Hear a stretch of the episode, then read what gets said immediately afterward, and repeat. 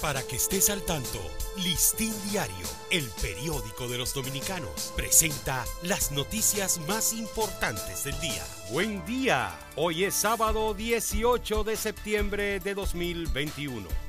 Aplazan por segunda ocasión medida de coerción contra implicados en Operación Falcón.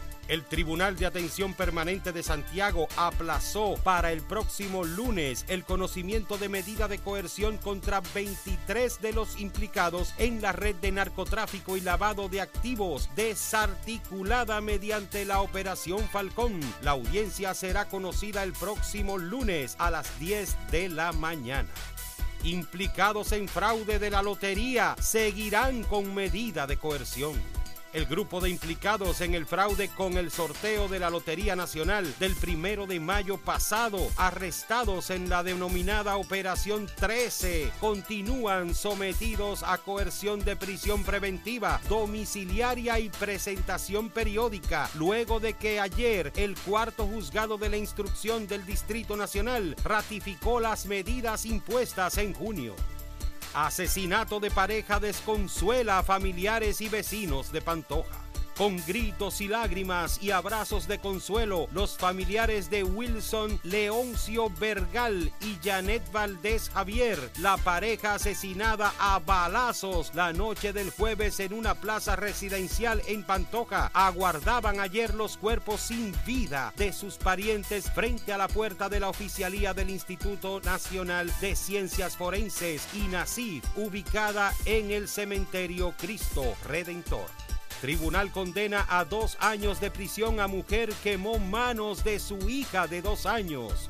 La Fiscalía del Distrito Nacional informó ayer que logró una condena de dos años de prisión contra una mujer que en septiembre de 2020 quemó las manos y glúteos a su hija de dos años de edad en el sector Cristo Rey de la capital.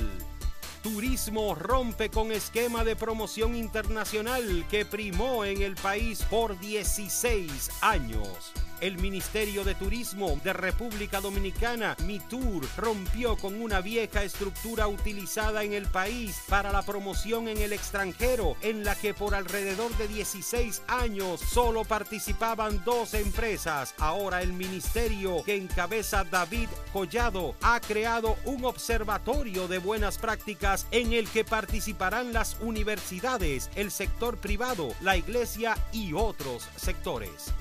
Pediatras insisten en vacunación de niños y adolescentes ante los casos de variante Delta.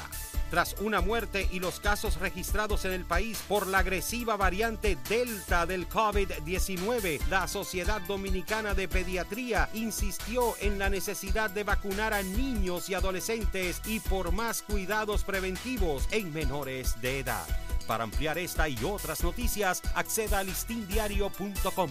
Para Listín Diario, soy Dani León. Para que estés al tanto, Listín Diario, el periódico de los dominicanos, presentó las noticias más importantes del día.